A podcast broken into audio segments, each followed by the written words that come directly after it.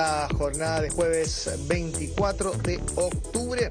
Claro, ya se, puede apreciar eh, que sigue las convocatorias de los movimientos sociales, la gente que se ha congregado para manifestar, eh, manifestarse como ha sido la tónica de los últimos días. Eh, y claro, esto es, una, es un fenómeno social que bien vale la pena de analizar de distintas perspectivas que finalmente es lo que se puede sacar en limpio, bueno, muchísimas cosas, muchísimas cosas, pero yo creo que con el tiempo se va a ir poder madurando más la idea que nos entrega una respuesta concreta a las demandas de la ciudadanía. Pero hay ya iniciativas que buscan eh, acercarse, aproximarse a un nuevo pacto social, como se ha denominado, eh, y que hoy día, propiamente en el gobierno y en el gobierno regional particularmente, ya hay acciones concretas, hay reuniones, hay encuentros, entre ellos, por ejemplo, el que tuvo hace algunas horas atrás la Fundación Huella Local. Y para mm, conversar acerca de esto, estoy justamente con uno de sus representantes. Estoy con eh, Claudio Pérez de Fundación Huella Local acá en el estudio de Patagonia Radio. ¿Cómo estás? Muy bien, Cristian, muchas gracias. Muchas gracias por, por este espacio de conversación. Bueno, importante para poner en contexto esta conversación, eh, Claudio, es que hoy día, cuando hablamos de este fenómeno mm, social que, todavía está en desarrollo, eh, han surgido una serie de demandas, una serie de, digamos, de críticas al actual sistema que, domina ¿no? la convención social por parte de un grupo de personas.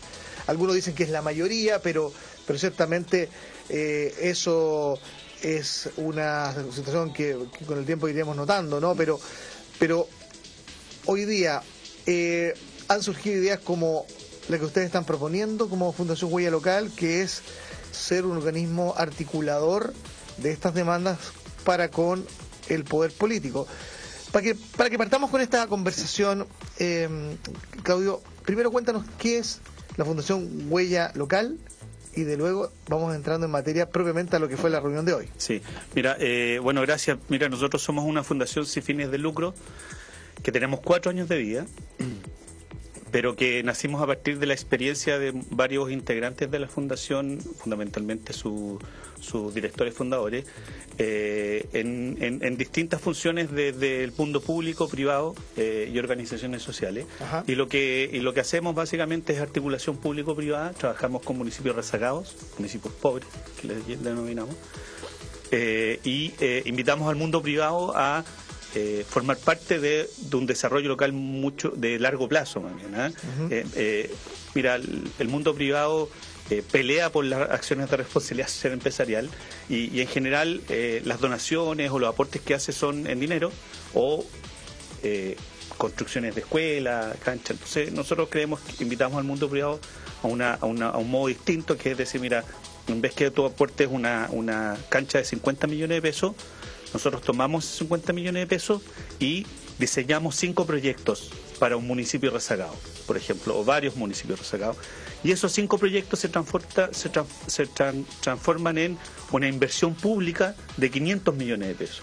Entonces, el impacto económico y, de beneficio para las comunidades lejanas donde la inversión pública es, muy escasa, claro.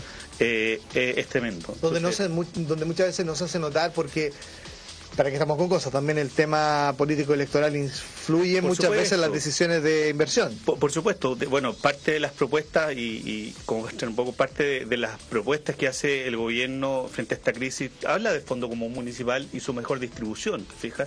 Eh, entonces ahí hay inequidad, hay inequidad que da cuenta, es una, es una de las cristalizaciones de este eh, problema social que hoy día tenemos en Chile. Y, yendo específicamente a eso y lo que tú contabas un poco al principio, eh, yo, yo la verdad eh, formo parte de Fundación Huella Local y, lo que sé y lo que hemos hecho hoy día no hemos autoconvocado un conjunto de organizaciones. Yo no soy vocero de la organización, eso lo quiero aclarar. Eh, no hemos autoconvocado a, a, una a, una reunión para poder para ponernos al servicio de un diálogo frente a esta crisis social que es inédita. Eh, hoy día no la podemos ni siquiera dimensionar eh, de cuándo terminará, si se escalará más o no. eh, mi perspectiva es que escala, ha ido escalando en, en una en una protesta más pacífica que violenta. Esa es la percepción que tengo. Se ha ido suavizando por lo menos la, forma, ¿no? Y, ha ido aumentando la gente eh, que participa de, la, de, la, de la calle. Y, y, esto nace en Santiago, nace en Santiago a, través del Consejo de Organizaciones Sociales que convoca eh, eh, a varias fundaciones como la nuestra, nosotros participamos, participamos de esa, de, esa, de ese consejo, y eh, frente a esta crisis social dice, mira, ¿sabes qué?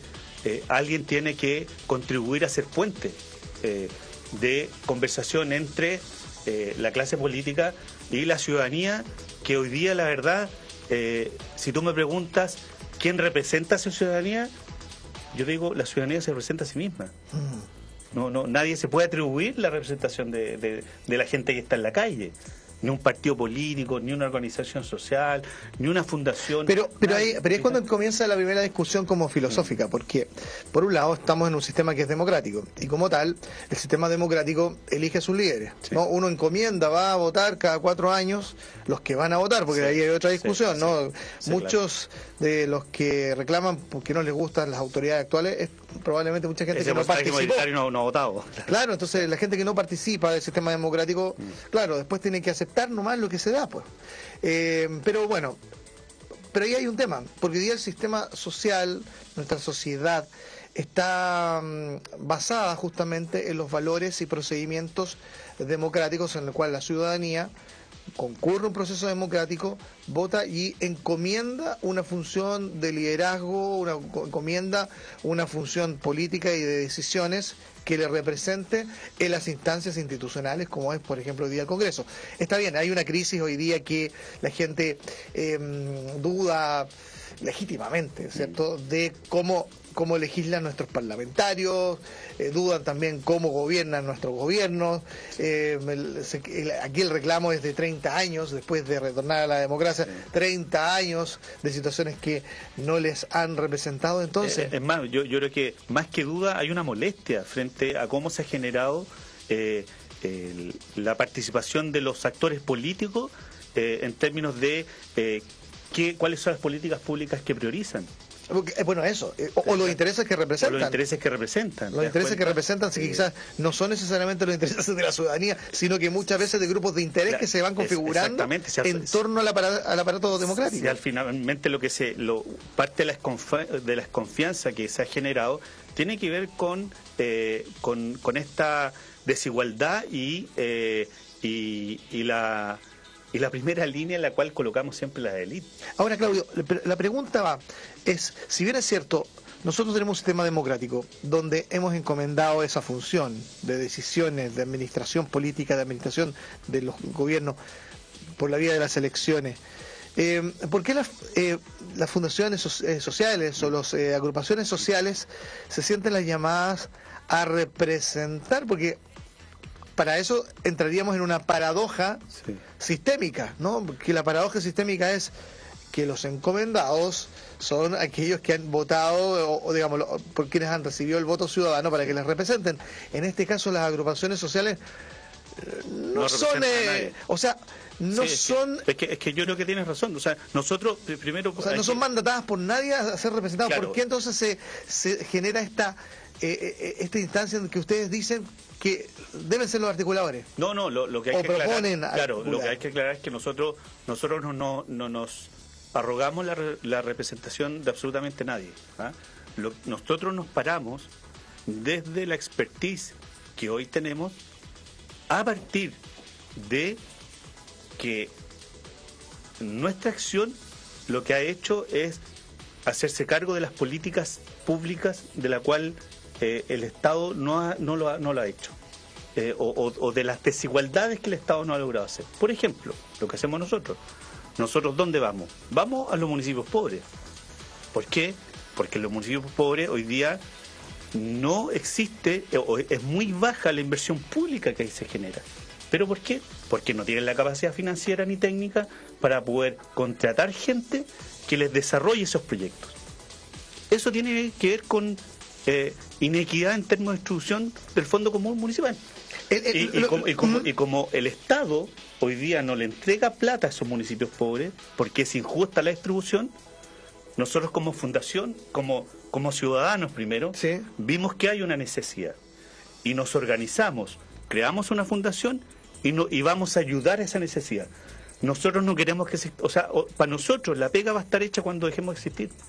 Claro, pero, bajo el concepto filosófico de nueva institucionalidad, una institución es cuando no, no, no, se da por cubierta dicha necesidad, por lo tanto siempre se va a requerir. Eh, espera, esperamos que no. Siempre se va a requerir. Pero, pero claro, pero la injusticia está y nosotros vamos a ponernos al servicio como fundación a, la, al, a esos territorios. Ahora, Ahora eso, no, eso no significa que nosotros representemos a, a, ninguna organización social. Trabajamos con las organizaciones sociales.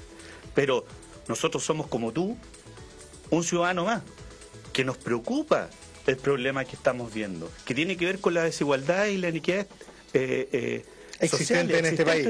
Claro, que son indiscutibles, eso pasa. Y, hoy día esta, esta manifestación social es tan grave que nadie visualiza cómo salir de este problema. ¿Sabes qué? hay un tema, hay un tema, hay un tema, sí, y hay un tema que mm, dentro del diagnóstico de lo que pasa, más allá de las propias demandas, el problema tiene que ver con algo que es mucho más complejo, que es, por ejemplo, la falta de liderazgos. Sí, por supuesto. Liderazgos en general, porque no hay alguien hoy día que, porque el presidente definitivamente lo que ha tenido este tiempo ha sido una pérdida de liderazgo.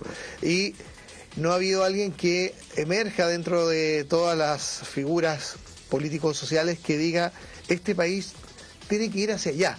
O sea, y, no, no, no, existe esa figura, no, hay liderazgo hoy día. Pues, y por eso es tan grave la crisis en la, que estamos viviendo. Porque un, liderazgo no emerge de un momento a otro, ¿no? no, no. ¿Te fijas? Por eso es tan grave la crisis. Entonces, hoy día nadie, nadie se puede atribuir la representatividad de la ciudadanía. Absolutamente nadie. Pero lo que sí tiene que pasar es que quienes, quienes participamos de, de, de, espacios de contribución para que, el, para que este país sea más justo, eh, nos tenemos que poner a disposición de eso. Y lo que queremos como fundaciones es abrir los espacios de diálogo. ¿Te fijas? Y reconocer la crisis que vive el país. Eh, hay elementos de fondo de los cuales nos tenemos que hacer cargo. Y para eso hay que sentarse a conversar. Y nosotros, desde nuestra expertise, desde nuestra eh, estructura distintas fundaciones. Aquí está la Fundación para la Superación de la Pobreza, quienes, quienes juntamos hoy día, la Fundación para la Superación de la Pobreza, el Hogar de Cristo, la Fundación Mustaki, eh, perdón si me quedo alguien de fuera, pero eh, está Urbanismo Social, eh, está la, la corporación Sofi de Alerce, que se incorporó hoy día. Eh, te fijas, está un sí, nosotros somos, somos muchas y distintas, de distintas índoles. Claro, distintas especialidades. Exactamente, pero ¿qué hay en común? Que queremos Chile, que trabajamos en políticas públicas desde el mundo privado. ¿Te fijas? ¿Por qué? Porque hay inequidades. Y lo que, y lo que hemos hecho todos estos años quizás lo hemos hecho mal. Claro. Es denunciar esas inequidades. Mm. Es decir, es que nosotros no, no debemos existir, mm. porque eso pega al Estado. Claro, y eso es lo que no se está cubriendo. Ahora, eh, dentro de las iniciativas que habló el presidente Piñera hace un par de noches atrás, estaba justamente de esta redistribución de los recursos generados eh, en el fondo municipal. municipal y aquellos municipios que generen más recursos aumenten su aporte hacia los que tienen menos recursos. Desde esa perspectiva, ¿se cumple eh, en parte lo que ustedes quieren proponer en este nuevo pacto social? Sí, mira, esa, esa es una demanda eh, de, que fue eh, solicitada por la Asociación de Municipalidades de Chile, ¿ya? y, fue acogida. ¿Por qué? Porque esto no estaba en el gobierno de, de Sebastián Piñera. y eso es un, es un gran avance. ahora, el, el, otro conjunto de este paquete eh, social que del cual se habla sí eh, eran iniciativas que ya estaban en camino no, de, aquí no hay nada nuevo. Lo que el análisis que se ha hecho es que si hay una iniciativa nueva tiene que ver con el fondo común municipal y eh, también con este aporte para el sueldo mínimo ¿ah? ahora parte de las preocupaciones o sea a ver nosotros creemos y estimamos que la propuesta que ha hecho el gobierno es el punto de partida no es la solución. Mm porque la problemática es más estructural. ¿ah? Eh, unos dirán, ¿sabes qué? Hay que hacer una nueva constitución. ¿Es posible? No lo sé. ¿Te fijas? Pero para eso tenemos que ponernos de acuerdo. ¿Y, y, y, y, para ponerse de acuerdo hoy, día como que el diagnóstico eh, como que lo que preocupa es que como que no hay un diagnóstico claro ¿eh? no no hay un diagnóstico y el diagnóstico va a, salir, va a salir desde la ciudadanía que está en las calles sí pero pero la dinámica que se está dando por ejemplo ayer escuchaba una entrevista a un periodista argentino que está cubriendo un corresponsal que fue testigo de un hecho delictual un saqueo de un hotel en Santiago. Y él decía desde su experiencia de cerca de 30 años como reportero y que le ha tocado ir a zonas de conflictos sociales eh, y bueno, que lo que pasa en Argentina, que es algo común también, ¿no? Que hayan estos piquetes, los piqueteros y todo ese cuento de, manifestantes sociales, pero él decía, mira, lo, lo más extraño de lo que pasa en Chile es que no hay una cabeza con la cual uno se pueda sentar a negociar Hoy día lo que se ve es una manifestación espontánea de la ciudadanía, en gran medida, a la que tienen que hacer lecturas todos los que son parte de, del sistema político. Pero así como hay miles de personas que han salido a las calles, hay miles de visiones y miles de intereses que tiene que responder un mismo sistema político si no hay una cabeza, un líder o algo, una contraparte para negociar, es que vamos a seguir con esta situación de disconformidad. Porque claro, uno dice ya no más FP, uno escucha eso, escucha el tema de, de, las tarifas de los servicios, eh, en fin, etcétera. Eh, pero lo escucha desde el punto de vista de la masa. Pero esos son bonitos frases, eslogan, pero ¿en qué se traduce? ¿Qué es lo que se contrapropone? Eh, que se contrapropone que esté de acuerdo a lo que necesita el país. Sí.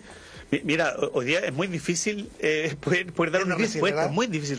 Lo, lo, lo que sí queda claro que hoy día con este movimiento social en Chile se cristaliza, se cristaliza el, la, la confianza en las instituciones. O sea, hoy día mm. vamos a 30 años atrás. ¿Quién era una de las instituciones eh, en la cual eh, aportaba criterio, eh, camino, confianza? La Iglesia Católica. Hoy día la Iglesia Católica está desacreditada. Está desacreditado, sí, claro. está, desacreditado los políticos. Claro. está todo. ¿tú, crees que a la gente, cuando vio los medios de comunicación también. cuando vio entrar los, los presidentes de partidos políticos, ¿qué quisieron ir a la reunión con el presidente? Porque no todos fueron. Sí. ¿Tú crees que la gente tenía esperanza de algo sobre eso? Yo lo, yo lo cuestiono profundamente. lo dudo, claro. lo dudo. Y la pregunta que nace, que surge ahí, ¿quién va a generar la confianza para la ciudadanía? Y es ahí donde la confianza la tenemos que generar todos los actores. Todos, todos. Aquí nadie se puede restar. El mundo empresarial, el académico, las organizaciones sociales de base, las sociedades civiles organizadas como nosotros, los medios de comunicación, la clase política, todos tenemos que sacar esto adelante. Porque si no lo hacemos, eh, y, en ese todos tenemos que sacar adelante esto, alguien tiene que ceder. Alguien tiene que ceder. Claro. ¿Te fijas? Hoy día yo eh, estaba viendo eh, las redes sociales y, y, y, y todos sabemos que una parte de, de lo, del Frente Amplio con el Partido Comunista no mucho han aportado en, el, en, los primeros días de diálogo. Mm. hoy día uno lee a Boric y cambió totalmente el tono. Mm. Y él reconoce. Él reconoce, hoy día él reconoce que eh, la, la, representatividad de la, de la sociedad, de la, de la gente que está en la calle, no la tiene absolutamente nadie. Mm. La tiene la propia ciudadanía. Y eso es lo poderoso de este movimiento social. Es tan poderoso que las consecuencias pueden ser muy, muy graves para el país. Entonces, y ahí es cuando nosotros como organizaciones de la sociedad civil, o sea, como, como organizaciones de, de, eh, la sociedad civil, bien digo, nos ponemos al servicio para generar un nuevo pacto social. Y ese nuevo pacto social es con diálogo, es con sumarse y no restarse. Pero cuando hablamos de nuevo pacto social, eh, eh, ¿cuáles son los puntos que se incluyen para poder definir el concepto del pacto social? Sí, mira, nosotros eh, establecemos cinco puntos. ¿ah? te los voy a resumir. Primero, reconocer que hay que abrir espacios de diálogo ¿ah? y, que la crisis que vive es, grande el país y, que tienen que hay elementos de fondo de los cuales tienen, tienen que ser abordados. El segundo punto compartimos la, lo voy a leer este porque es muy importante. Eh, compartimos la convicción de que no hay enemigos ni enemigas. Es urgente detener la represión en cualquiera de sus formas y pedimos a la ciudadanía, como lo hace la gran mayoría, manifestarse en forma pacífica. Eso es sumamente necesario. Mm. El tercer punto, es urgente instaurar una instancia de convergencia, sin condiciones, y que permita la expresión de sectores postergados por mucho tiempo. Para ello deben entregarse las garantías necesarias para ejercer el derecho a expresarse a todos nuestros compatriotas. compatriotas. Mm. Eso es fundamental. Mm. Si hoy día no hacemos que la gente se pueda expresar, esto no va a seguir avanzando. Cuarto punto, esta crisis es social y política.